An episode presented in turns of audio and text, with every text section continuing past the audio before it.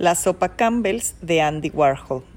Andy Warhol fue un provocador nato que con su peculiar visión y filosofía consiguió difuminar las fronteras entre alta cultura y cultura de masas, llenando museos y galerías de arte con los símbolos más populares de Estados Unidos. Uno de estos íconos es el bote de sopa de tomate Campbell's, una de las obras más emblemáticas del movimiento pop art. Andy Warhol convierte en motivo principal de la obra un elemento de lo más cotidiano con el objeto de desmitificar el arte. De este modo, el propio hecho da cuenta de las pretensiones del artista y ejemplifica claramente las bases del movimiento pop art. Explora las relaciones entre el arte y la cultura de masas, la cultura popular, exaltando la cotidianidad y banalidad. La obra consiste en 32 lienzos de 50 por 40 con una pintura de una lata sopa Campbell. Se encuentra exhibido en el MoMA en Nueva York.